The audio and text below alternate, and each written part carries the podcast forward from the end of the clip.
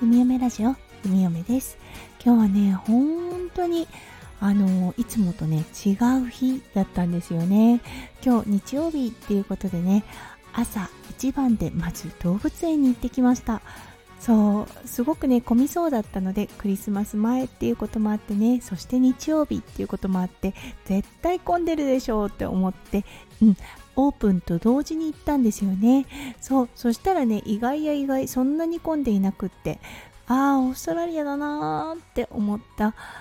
動物園だったんですね。このお話は明日のライブでしようかなと思っています。はい。そしてその後ね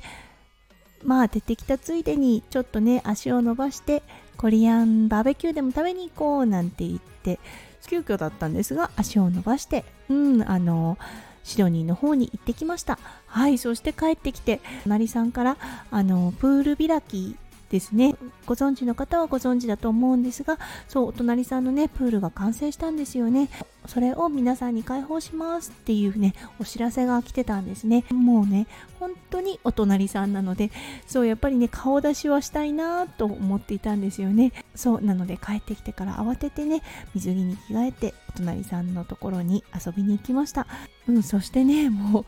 ヘロヘロですよね。朝から動きまくってたので。そう。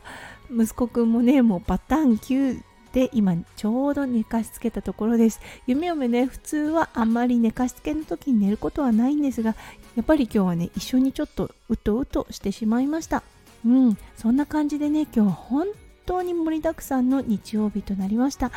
うん運転手だった夫翔ちゃんの方はもっともっと疲れがねドーンってきてるんじゃないかなって思います。ということで今日はちょっとね変則的なあの収録配信となりましたが今日日曜日はい弓嫁たちすごくね朝から晩まで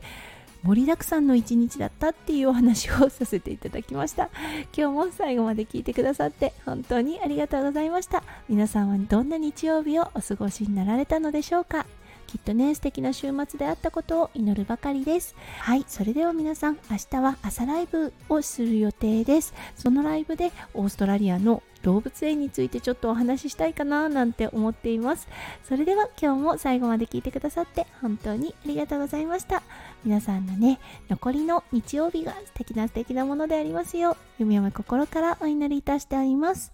それではまた明日の配信でお会いしましょう。数秒前より元気になれる弓嫁ラジオ、弓嫁でした。じゃあね、バイバイ。